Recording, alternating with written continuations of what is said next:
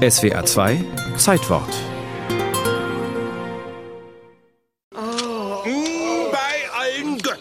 Was ist euch zugestoßen?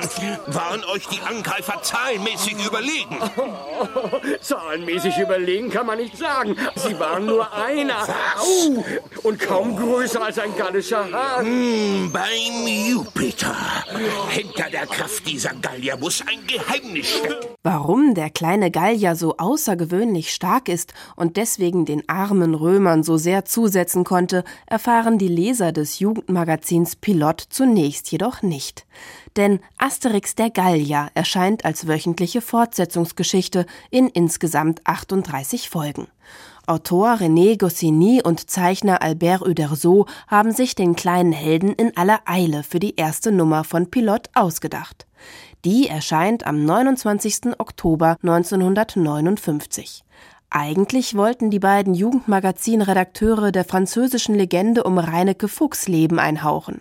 Doch ein Kollege war schneller und hat einen Comic unter dem gleichen Titel herausgebracht. Eine neue Idee muss her. Uderso erinnert sich in einem Interview mit der Süddeutschen Zeitung im März 2010. Wir haben uns die Abenteuer von Vercingetorix vorgenommen, weil der Gallische Krieg das erste ist, was unsere Kinder im Geschichtsunterricht lernen. Wir haben uns dann aber gefragt, ob man nicht etwas Komisches in diese Geschichte hineinbringen sollte, denn sie ist sehr ernst, sehr blutig und hat viele Menschenleben gekostet. Humor beweisen die beiden in der Tat.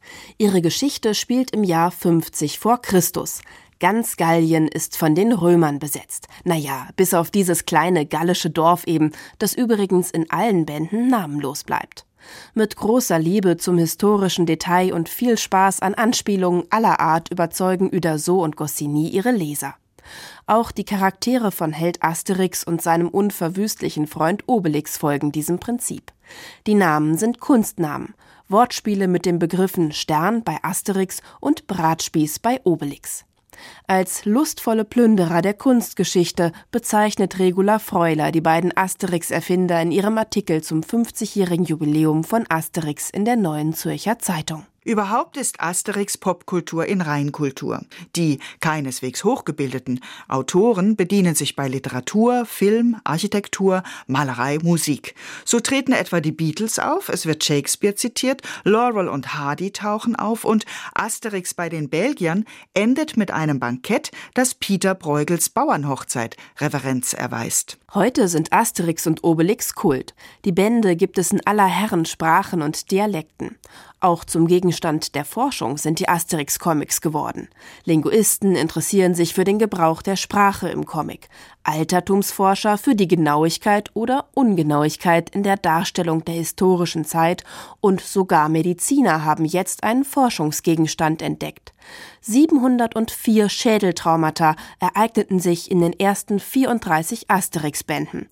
Keines davon endete tödlich oder hinterließ schwerwiegende Folgen, wie Ärzte der Universität Düsseldorf rausfanden und in einem einschlägigen Fachmagazin für Neurochirurgie veröffentlichten.